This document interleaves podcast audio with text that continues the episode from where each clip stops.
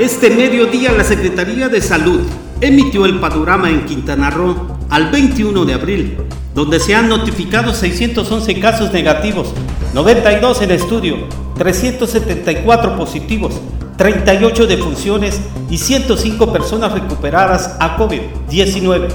Con la entrada en la fase 3 a nivel nacional, el gobernador del estado también emitió un mensaje televisado explicando que se están reforzando las acciones en materia de salud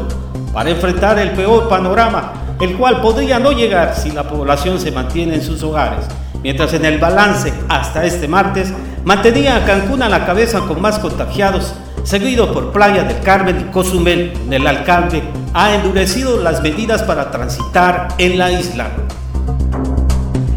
El peso mexicano pierde 19 centavos esta mañana al negociarse en 24.32 por dólar en operaciones internacionales después de que el gobierno de México declaró oficialmente el inicio de la fase 3 de la contingencia sanitaria para contener la propagación del COVID-19. El peso también amaneció presionado, luego de que el lunes la mezcla mexicana de petróleo cerró en terreno negativo por primera vez en su historia, al venderse ayer en 2.37 dólares por barril.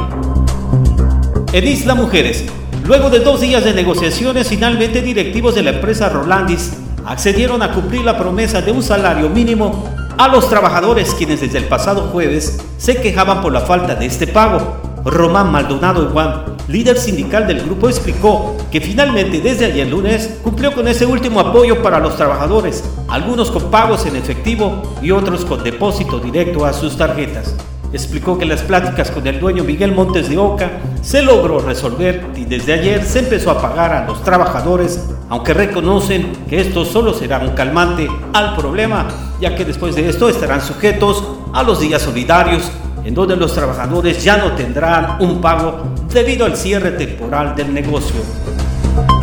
México entró en la fase 3 de la epidemia del coronavirus con un llamado a mantener y reforzar las medidas de sana distancia iniciadas desde el pasado mes de marzo y que se mantendrán hasta el 30 de mayo. El subsecretario de Salud Hugo López Gatel dio por iniciada esta fase en la que los sistemas de salud estatales están en posibilidades de instrumentar las medidas de aislamiento social.